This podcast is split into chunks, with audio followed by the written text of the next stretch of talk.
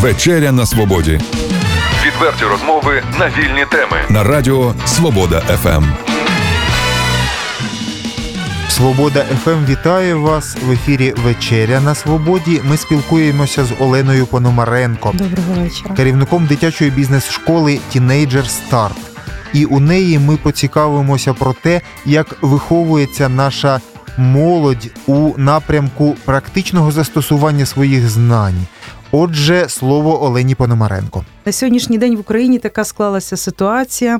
Ми всьому цьому є свідки, коли наша молодь активно виїжджає за кордон. І проблема для українських роботодавців те, що у нас великий брак кадрів. Чому так відбувається і що на сьогоднішній день взагалі відбувається на українському ринку? Я б хотіла назвати декілька причин основних. Ну, перш за все, як викладач, в минулому вже викладач університету, 19 років пропрацювала я в університеті. Як в якому університеті? Працювала в інституті економіки управління, працювала в технологічному університеті. І що хочу сказати, що хочу зазначити загалом про систему освіти, вона у нас більше заточена на процес, а не на конкретний результат. Відповідно, в школі також, відповідно в університеті, дитина, коли навчається, вона більше орієнтована на процес. Її і навчають процесники. Більше накопичити знань, більше дати знань дитині. Як використати ці ті знання, дитина, як правило, не розуміє. І на виході, можливо, маючи там золоту медаль, маючи червоний диплом, дитина абсолютно не може зрозуміти, як цього як це застосувати в житті, і як це вона навіщо це їй потрібно. У цій студії ми спілкувалися з людьми, які є роботодавцями, і вони підтверджували, що дуже велика проблема для них знайти ефективних е, працівників, відштовхуючись від цього, все таки. Що являє собою ваша школа, і е, що конкретно вона реалізувала вже, якщо можна, скажіть про це? Наша школа на сьогоднішній день в цьому форматі, в якому ми зараз є, форматі працює півтора року. У нас є такі основні напрямки. Перший напрямок це вибір професії. Але багато хто в місті пропонує такі ось послуги щодо вибору професії, коли просто дитина приходить, його тестують і кажуть, ну ти на виході там, я не знаю, можеш стати там бренд-менеджером, чи можеш стати там піарником, чи ще чим-небудь. Дитина навіть до кінця не розуміє, що це за професія, навіщо і тому подібне. Ми в даному курсі орієнтуємося на те, перш за все, чого ти хочеш з житті, чого ти прагнеш. Дітей це ставить такий в певний ступор. Ну як, чого я хочу через 10 років, чого я хочу через 15 років? Це важко дуже зрозуміти. Але ми практично кожне заняття проговоримо. Спочатку визначся, чого ти хочеш. Давай спочатку визначимо, як тобі краще жити в житті. Ти хочеш жити в офісі, ти хочеш їздити по світу, ти хочеш якогось драйва, ти хочеш працювати в конфліктній ситуації, від чого тебе драйвить. І тільки після того, як дитина хоч приблизно починає проговорювати, чого вона хоче, тільки тоді ми приступаємо вже до другого етапу, коли починаємо там тестування, коучинги, знов таки коучингова праця з дитиною, і е, комплекс, комплекс різного роду комплексні вправи. Тобто, перш за все, внутрішня праця з дитиною. І на виході на кожну дитину ми даємо характеристику, е, які в неї сильні сторони, тому що знов таки пострадянська школа як нас вчила: не вмієш малювати, давай навчимо, да? не вмієш співати, давай навчимо. Нічого подібного які в тебе сильні сторони, як їх як, що, як їх треба розвивати далі. Відповідно, ну дитина розуміє, що це мої сильні сторони, як треба їх розвивати. І, і рекомендований список в професії, причому орієнтуватися на ринок майбутнього, що буде актуально найближчим часом, е, в яких професіях дитина може реалізуватися. Це перший напрямок. Другий напрямок у нас доволі такі цікаві. Це курси і тренінги для е, підлітків. Що це за курси? Перш за все, наша школа і наші курси орієнтовані на випрацювання у дитини навиків. Є певна сума навиків 21 століття, якими повинна володіти кожна дитина. Якщо вона їми не володіє, вона не зможе жити в 21 столітті. Ну, наприклад, ну без it навика на сьогоднішній день можливо десь працювати. Ну мені здається, і касирам навіть скоро прибиральниця вже не можна буде працювати без даних навиків. Знання мов. Ну хіба можна без цих навиків? Мама зараз приходить, каже: Ви знаєте, моєї дитини дуже гарна англійська. Кажу, вибачте, вже в 21 столітті англійська це так само, як і російська, як і українська мова. Ем, без проактивності ми завжди говоримо про те, що треба виховувати проактивну дитину, тому що на сьогоднішній день диплом не гарантує працевлаштування. Це що означає? Щоб дитина постійно шукала, постійно була активна, пропонувала якісь проекти, пропонувала якісь ідеї, постійно презентувала себе. Тобто, ну знов таки працюючи в університеті, зустрічалася з такою ситуацією, коли, наприклад, на п'ятому, на четвертому курсі приходили е, наші слухай студенти і казали: ви знаєте, я відмінник, да, у мене там я бакалавр, відмінник був, наприклад, юрист, да, і я не міг знайти роботи, да, мене не взяли. А ось був трішник за мною з однієї групи, і ось його, будь ласка, взяли на роботу. А, Але тим не менше, з вашої точки зору, до чого ви привчаєте, на що налаштовуєте своїх вихованців? Ну, по-перше, якщо брати з керівника, керівник апріорі він уже проактивний для того, щоб ну, якщо його це його підприємство, і для того, щоб утримувати дане підприємство, щоб його робітники отримували заробітну плату, то сидіти йому на одному місці вже ну просто неможливо буде. Е, навіть якщо він там це державна служба буде, так також йому треба робити багато різних е, задач і завдань, які йому не дозволять е, просто споглядати за процесом. Тобто керівники це вже, вже можна розглядати як лідерів їх. Стосовно стосовно робітників, ну звичайно, коли людина приходить на роботу і говорить, а чого ти хочеш, а я не розумію, чого ти хочеш. А наскільки тебе там ця робота влаштовує, а я не знаю, чого я хочу, підходить вона не підходить. Ну, звичайно, така людина не цікава керівнику, тому що через буквально місяць, через два вона прийде і скаже: Ви знаєте, це не моє, мені не подобається і тому подібне. Дуже важко працювати з людиною, яка не знає, чого вона хоче, яка не розуміє, ну для чого вона сюди прийшла. І таких людей ну, доволі багато.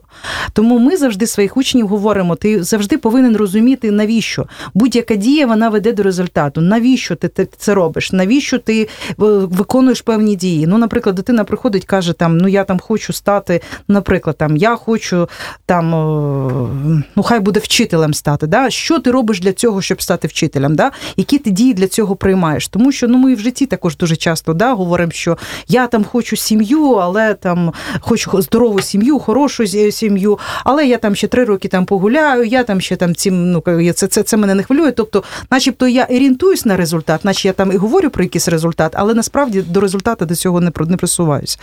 Е, до чого я просто як би сказати, щоб звузити те, що ми говоримо, чому саме проактивність на сьогоднішній день є актуальною? Тому що е, якщо раніше в радянські часи університет давав гарантії працевлаштування, на сьогоднішній день вони виходять після університету і вони всі конкурують на даному ринку. І роботодавець буде дійсно брати не ту людину, у якого червоніше диплом чи синіше диплом, а дійсно ту людину, яка буде показувати певні навички. Якщо ти гарно працюєш в команді, мені ти цікавий. Якщо ти вмієш домовлятися, мені ти цікавий. Якщо ти готовий вчитися, да, мені ти будеш цікавий. Ми працюємо з, е, з підлітками. Підлітки наші від 10 до 17 років. Так. І в чому наша унікальність, особливість, те, що ми даємо не теоретичні більше знання, а саме практичні знання. Тобто ми виходимо з цієї позиції, що якщо дитині там підлітку в 14 в 13 років дати гарну базу саме навичків, вона дуже швидко і і набагато швидше швидше стартане у дорослому житті. Тобто, якщо її навчити е, там 13 років заробляти гроші, вона стане вже буде успішним до 20 років. Е, якщо її навчити е, керувати своїм часом, навчити цієї проактивності, тобто знов таки зорієнтувати її на результат, вона стане успішною набагато раніше. Тобто не на теорію більше оцінювати її, а на результат.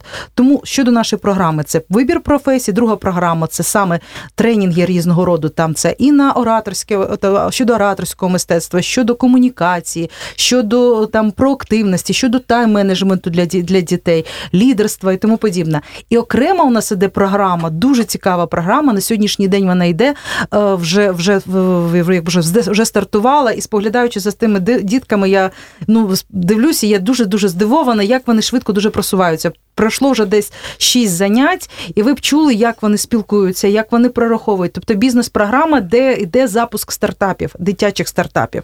Вони всі максималісти, вони да, вони вважають, що да, світ у їхніх ног, але вони настільки швидко вчаться, вони настільки швидко засвоюють всі основні моменти. Дорослого прийшлось би вчитися, ну я не знаю, можливо, там півроку, можливо, рік. У нього дуже багато стереотипів. Іноді приходять мами, кажуть, а вдруг, а вдруг не вийде, а вдруг це не воно. В дитини ці неї рамок цих немає, і вона дуже швидко схоплює схоплює потрібну інформацію.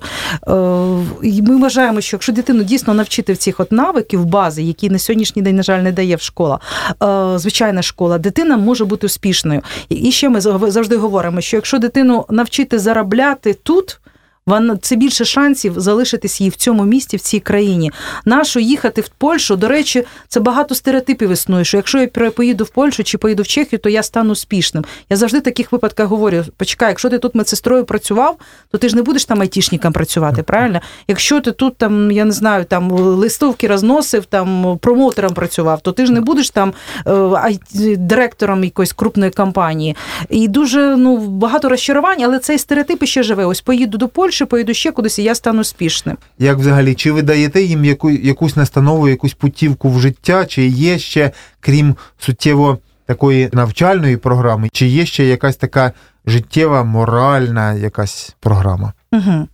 Ну, перший момент, також на що, що хочу сконцентрувати увагу, у нас навчають виключно практики, тому що важко теоретику навчити дитину бізнес-навикам. Теоретик, який ніколи не заробляв гроші, важко навчити заробляти.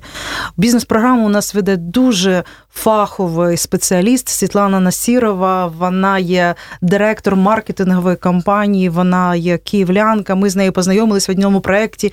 Вона дуже загорілася цією ідеєю. Вона також має педагогічну освіту, 15 років в бізнесі, консалтингова компанія, де вона веде декілька бізнесів. От ми зараз в партнерстві зараз з нею працюємо, і в неї саме це йде саме бізнесова програма. І е, в чому сенс тут іде саме головне? Ну не тільки навчити да, бізнесу, да, а перш за все момент. Е, ну знов таки той же самий вибір професії. Можна розказати все що завгодно, але поки ти не попробував, ти ніколи не зрозумієш, що це. Тобто, ми готуємо дитину, яка прагне не заробити гроші, а яка прагне самореалізуватись. Коли ти можеш заробляти самореалізуватись? Можеш самореалізуватись, коли займаєшся любимою справою, правильно? Коли те, що тобі дуже подобається. І перше, з чого ми починаємо, вибір ідеї, де ти будеш заробляти, а від чого тебе драйвить, а чим би ти готовий займатися день, ввечері, вночі, тому що ну вдала вибрана професія це твоє хобі. Це тільки від того ти будеш шаленіти. І якщо ти дійсно це доведеш до ну, до російської мови до совершенства, то ти будеш від цього щасливий. І коли дитина, знаєте, гарячими гарячими очами приходить на четверте заняття, каже: Вау, оце мені хочеться! Я цього, я цього прагну. Ось я ось такий бізнес-план там написав.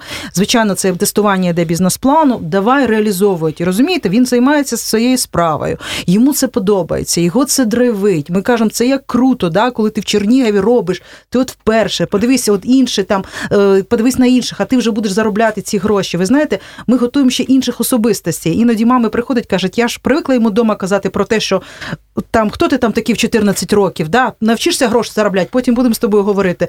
А після нас дитина приходить, каже, постой, мама, так я ж могу, я все могу, да, передо мною це відкрите. І коли у нього виходить перші кроки, вдалі виходить, то ця вже особистість абсолютно по-іншому починає дивитися на світ. Ми обов'язково покажемо наших діток.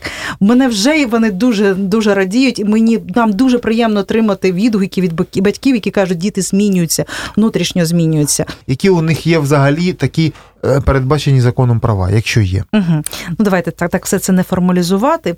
Значить, ну перше, з чим ми зустрілися е, на сьогоднішній день, що коли організовували дану школу, ми звичайно хотіли навчити практичним навичкам. То зустрілися з тим, що звичайно в школі вчителів ну не знайти, які вміють практику. У університеті, на жаль, теж теоретики. Але ми задали таку дуже високу планку, що ми навчаємо через продукт. Ми не приходимо, ми не розкажемо, як це зробити. От ми тобі розкажемо, а ти думай, як його робити. А ти приходиш своїм продуктом, своєю ідеєю, чи ось ну, ну кожна дитина там хтось квести організовує у нас там, хтось там, що що там вони там робить, хто там макіяжем займається. Я займаюся цим. Що мені для цього необхідно, як це я буду упаковувати, як я це буду просувати, як я конкретно на цьому заробляти. І від кожного до кожного заняття, від одного до іншого заняття, дитина вчиться, розказує, які в неї успіхи. І, звичайно, наш керівник, е, ну верніше, керівник даної програми, е, він е, веде, дивиться, які в дитини успіхи. Розумієте, коли вона приходить, каже: ось мене тепер було там два клієнти. Ну, перший клієнт папа був, наприклад, чи мама була клієнтом, і то добре. Тобто мамі також треба ідею продати. Потім мене вже чотири клієнти. Потім мене, тобто дитина росте разом з продуктом, тому що не попробувавши, ти ніколи цього не зрозумієш. Так, от в таку людину я знайшла тільки в цьому році. До того я працювала по франшизі. У нас була школа, бізнес-школа Рейнбов, купила цю купила цю франшизу, але зустрілася з тим, що там дуже було багато теорії. Тобто, ну давайте навчимо дитину там, я не знаю, якимсь там певним навичкам, там там тайм-менеджменту, навчимо там ораторству, да, це все круто, все класно. А от навчити конкретну практичну справу, звичайно, ось ми такого не бачили. Ну, перш за все, це все, що пов'язано з фахівцем. Е, зараз цей проект ми реалізуємо вперше. Ось е, саме через практику, в цьому він є унікальний. Повторити, ну я буду дуже дуже вдячна, якщо ми когось іще знайдемо, хто ще зможе до нас прийти. Тому що ну ніхто, нікого я не питала. Я ж кажу, скільки не зверталася до різних фахівців. Кажу, чи можете ви працювати через продукт? Ні ніхто навіть відповідальність на себе цю цю не візьме. Тому ось саме я думаю, основні такі результати не хочу забігати вперед, але про про ці ключові результати будемо говорити саме зараз, коли ось е, діти наші закінчать цю програму. До того це була просто школа навичків, коли ми виховували певні навички навички у дітей. У нас навіть був проходив бізнес-табір для діток. Е, ну як діток, це 14-15 років. І вже мені мами телефонували, потім казали: ви почекайте, ми віддали одних дітей, а забрали абсолютно інших дітей. У них інше мислення. Ви розумієте, підприємець там це ж не та людина, що от вона заробляє багато коштів. Да? І ще раз хочу сказати, вона бачить різні можливості, вона бачить різні варіанти. Це та людина, яка не каже, все пропало, все пропало. А ми завжди говоримо про те, що впав, піднявся, впав, піднявся. Ти впав повністю, коли ти не піднімаєшся відмовляєшся і вже кажеш, все, я не можу цього робити. Тобто, вперед, вперед, будь ласка. Тобто, не тебе хтось має стимулювати до чогось, а навколо тебе світ повинен крутитися. Ось ну тобто, от якось так ми дітей своїх орієнтуємо. І в чому ваша відмінність з вашої точки зору від інших? Подібних чи близьких до того шкіл. Угу. Як ви думаєте? Звичайно, ми проаналізували весь ринок Києва, що на сьогоднішній день є. Ми подивилися всі школи, які там існують, подивилися всі школи, які є в Україні на сьогоднішній день. Проаналізували, звичайно, весь ринок СНД. Е, не хочу зараз, як то кажуть, це щоб не зглазити, да? але от саме працювати через продукт беруться мало які школи. Чому? Тому що розумієте, якщо людина крутий крутий бізнес-тренер, якщо він е, фахово займається консалтингом, ну займатися з дітьми це абсолютно ну не ті гроші, невигідно і тому подібне. Більше того, ну одна справа розказати дорослому, а інша справа донести це дитині, щоб їй було цікаво, щоб вона видавала результати і тому подібне. Тому так, досвід є, школи такі є, програми ми такі аналізуємо. Я хочу сказати, що в київські школи на сьогоднішній день е, дуже потужно, дуже швидко розвиваються, і вони на сьогоднішній день ну так ґрунтовно цим на це на це робиться такий акцент. Я думаю, що в Чернігові впевнена, що в Чернігові у нас буде не гірше, а навіть краще. Ми знаємо, ми на сьогоднішній день знаємо, як залучати спеціалістів. Ми знаємо, як треба працювати. Єдине питання зараз часу, як це зараз впорядкувати дуже швидко і е, донести дану думку. Ну і саме головне зараз ми хочемо показати результат. Що це ну це має має право на існування, воно повинно існувати. Тому що до того часу, коли ми будемо дитині розказувати, що найкраща освіта це десь там, найкраща робота це там. Тобто ми самі продукуємо те, щоб через 5-7 років у нас на Україні нікого не залишити. Саме краще це тут у нас. Навчись заробити, навчись робити тут і будеш щасливий тут. І не треба тобі кудись їхати. А маючи інтернет під руками, ти можеш бути в будь-якій частині світу. І не питання обов'язково виїжджати кудись і жити в іншій країні. І все таки, ось це питання стосовно того, чи є у вас якісь формальні такі показники того, що ваші вихованці пройшли це навчання, якась сертифікація, і що потім вона означає для потенційного роботодавця? Угу. Ну знов таки, це ж підлітки ще да? для потенційного роботодавця. Ми ще ж для підроботодавця треба дорости їм. А тим не менше. А ми говоримо зараз про те, що знаєте, е, от знов таки, як ми орієнтуємо діток, хто от зараз хто для вас є кумірами? Вони починають називати ну, взагалі на сьогоднішнього покоління Z кумірів як таких не існує. Ну вони кажуть, ну да, ну, наприклад, там Марк Цукенберг, перший мільйон 21 років рік заробив. Да? Там е, ще там представники, от, ну як би сказати, ці там хто там блогером став, там чи там е, в соціальній мережі активно себе себе показав. І ми завжди, якщо ми знаходимо їхні історії, то ми говоримо про те, не говоримо, а доводимо факти. Що ці люди починали в 14-15 років, тому вони стали успішними саме в дан, в даний період. Е, що відносно того, що показати, е, ще раз до, до кінця не зрозуміла цього питання. Е, розумієте, я в цьому році закінчила Києво-Могилянську бізнес-школу. І коли я туди йшла, думаю, вау, мені якийсь секрет такий розкажуть, що вийдеш звідти, навчишся там мільйони як заробляти. І коли ми її закінчили, я була дуже вдячна, коли нам казали про те, що, шановні, ми з вас робимо особистостей, які розширяють свої горизонти, які не сидять і не бачать тільки один кут, а бачать багато різних можливостей, і бачать, як це можна, як би сказати, звести докупи, ну і зробити людей щасливими, тобто, щоб люди були самодостатні і щасливі. Ми це намагаємося реалізувати в даній школі. Результатами нашими ми можемо говорити те, що це підлітки, які є е, як би сказати, цілеспрямовані, підлітки, які розуміють, чого вони хочуть. Повірте, це дуже дуже дуже немаловажно, коли людина чітко озвучує, каже: Ти знаєш, мама, після наших курсів я знав, в якому напрямку мені треба рухатись. Це дуже важливо, тому що зараз працюючи з 11 класами, іноді я заходжу в школи, працюю з директорами. Кажу, ну в 11 класі сидить 4, 4 класи 11. Кажу, підніміть, будь ласка, руки, хто чітко знає, куди він піде, чим він хоче займатися. І ви знаєте, коли це йде спеціалізована школа, коли це йде спеціалізований клас, і з одного класу піднімають 5 рук з 30 людей кажуть, от ми точно знаємо, а решта 25 абсолютно не знаємо, чим займатися. То ми завжди говоримо, що ці люди будуть ну просто по життю так китатися туди-сюди. Так, от скажіть, а скільки у вас слухачів, і що це за люди? Які ну якісь спостереження взагалі, взагалі структура їх? Значить, у нас на даний момент зараз в школі 37 учнів навчається. Так, ми активно далі працюємо над цим, але для нас зараз не кількість. Ми зараз хочемо показати якість для того, щоб зрозуміли важливість цього. Так як у нас бізнес школа. Е, розуміння підприємництва, що таке підприємництво, ми можемо. Ну, в основному у нас діти підприємців, наших чернівських підприємців. Мені дуже важко пояснити вчительці про те, що дитина, яка закінчить університет, її треба не пристроїти десь, да? не влаштувати на роботу, а дитина повинна сама заробляти собі на життя. Розумієте, мені дуже важко іноді пояснити ну, людину якісь інші спеціальність, яка не пов'язана з підприємництвом, про те, що ну якось по-іншому треба жити.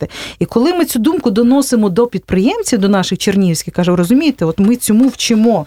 Да, От у вас, от, наприклад, є бізнес, кому ви його збираєтесь далі передавати, як ви збираєтесь далі робити? Тобто ми вам от покоління це будемо готувати. Вони це дуже швидко ловлять. Мені дуже навіть приємно, іноді там в Фейсбуці, там там один молодий чоловік знайшов, зразу привів двох синів, каже: От от я знаю, я розумію, що це моїм синам буде дуже потрібно, це для них буде дуже актуально. От бізнес дуже дуже швидко ловить ловить ці моменти, що в житті воно просто так все не дається, і треба навчитися заробляти. Тому що якщо ми не навчимо зараз дитину цього робити, то ми її будемо годувати до 25, 30 і так далі років. Звідки виростають отакі люди ем, соціально активні чи бізнес активні? Розумієте, ну, я не скажу, що не можу сказати, що прямо всі в нас ті дітки, які прийшли в нас активні.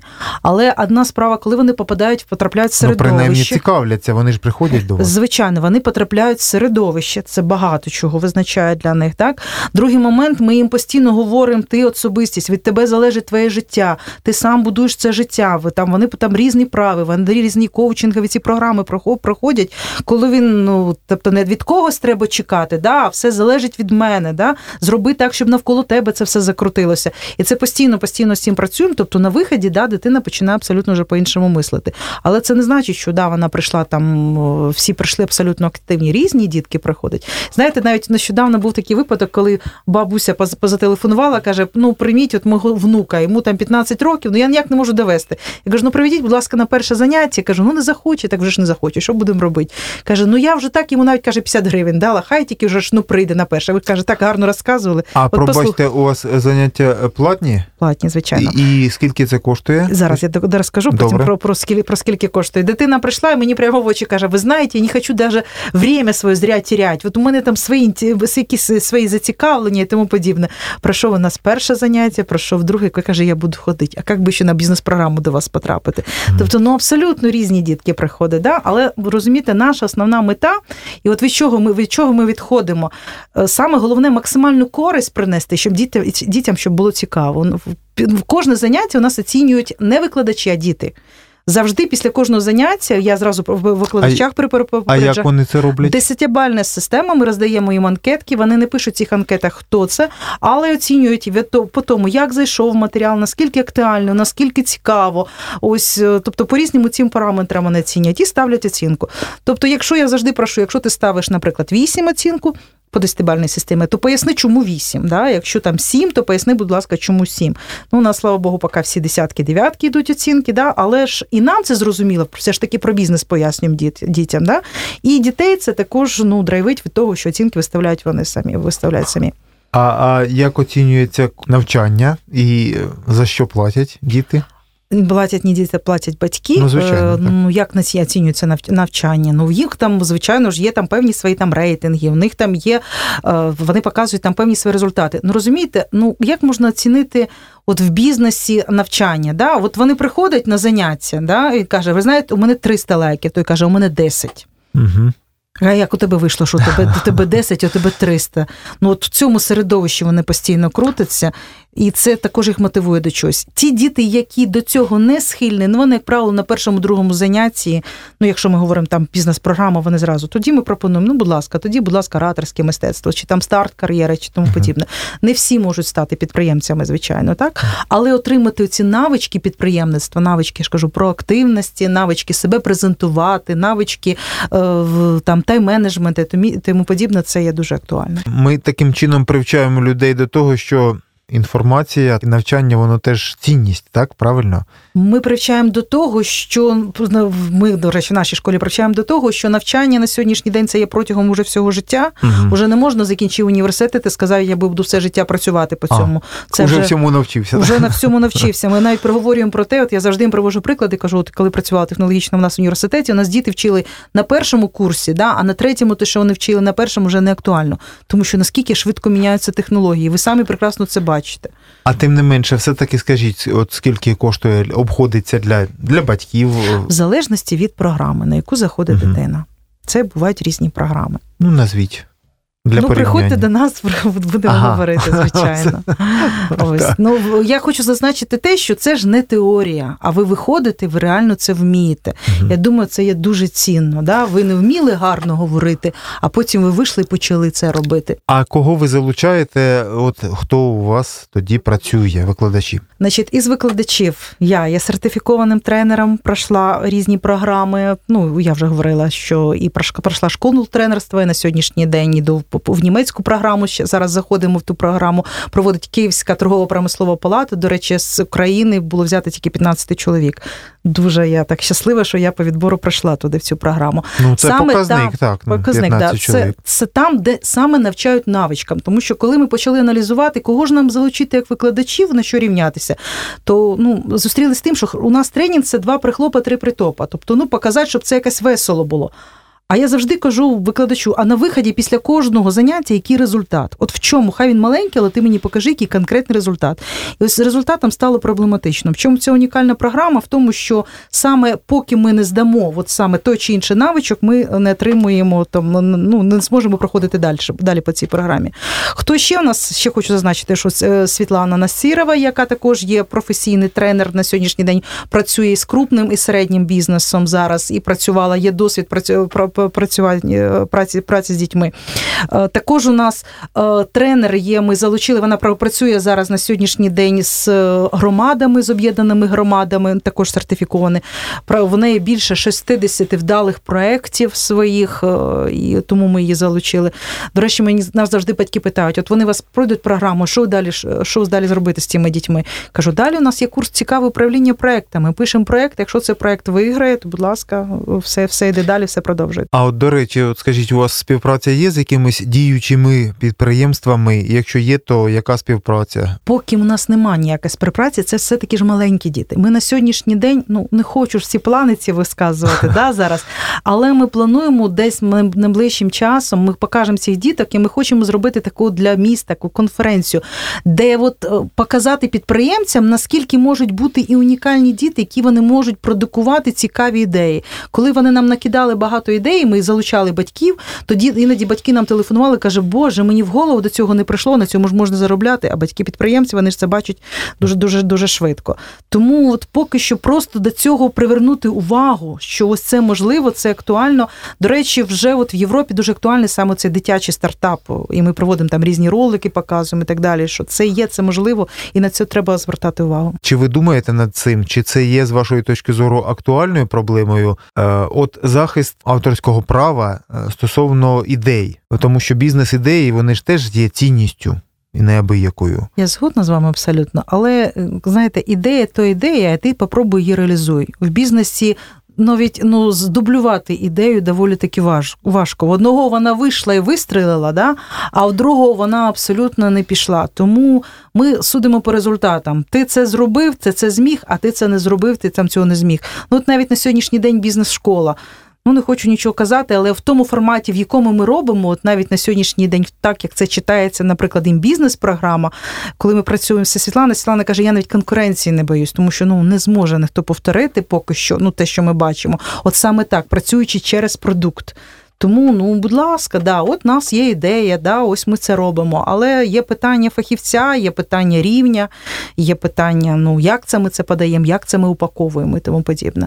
Тому знов таки, знаєте, от у нас там різні ігри для дітей є. Да? От, ну, будь ласка, як ми працюємо з конкуренцією? От вони, от, от ми там, наприклад, виготовляємо всі роботів. Кажу, ну дивіться, от у вас там шість 6 чоловік, от ви роботи виготовляєте. Як ви будете конкурувати? В чому ваша унікальність? Що ваша особливість? Як ви це будете просувати? Ну, здавалось би, наче всіх роботів, але у кожного шлях буде абсолютно різний, буде унікальний. У когось він буде більш дали, у когось менше дали. Хоча ідея всіх однакова діти, підлітки, юнаки сучасні, вони які з вашої точки зору? Ну, по-перше, вони суперкласні. Вони вони незвичайні, це ну, з ними надзвичайно приємно працювати. Е, про це мабуть, роботодавці вже говорили, що себе представляє наша молодь, сучасна молодь. Вони від неї зараз дійсно беруться за голову, в тому, що вони не засиджуються на одному місці роботи, ця ця молодь, да? і втримати їх можна тільки тим, якщо вона от, дійсно, от коли вони пишуть, як і от у нас е, завжди ми говоримо: ну пропиши, які тебе критерії для того, щоб ти вибирав професії. Вони, як правило, на першому місці пишуть самореалізацію реалізацію. І дуже часто навіть не гроші виходять на тобто навіть там четверте чи п'яте місце для грошей вони пишуть. Вони так само обирають роботу. Якщо їм комфортно, якщо вони можуть розкритися, якщо їм цікаво, вони працюють. Якщо їм не цікаво, для нашої молоді, от в мене був такий от молодий чоловік знайомий, він у 23 роки він казав, я вже десь 12 чи 15 професій поміняв. То це каже, ще не ще не приділ. Кажу, а на якому місці роботи ти там найбільше отримався? Скільки то часу? Ну каже, три місяці. Це найбільше для нього було. І це абсолютно норма. Тобто, ну якщо взяти навіть ну там людей в 40 років, там 38, в тому віці, як ці наші люди, тобто ну це дві-три професії мінялося.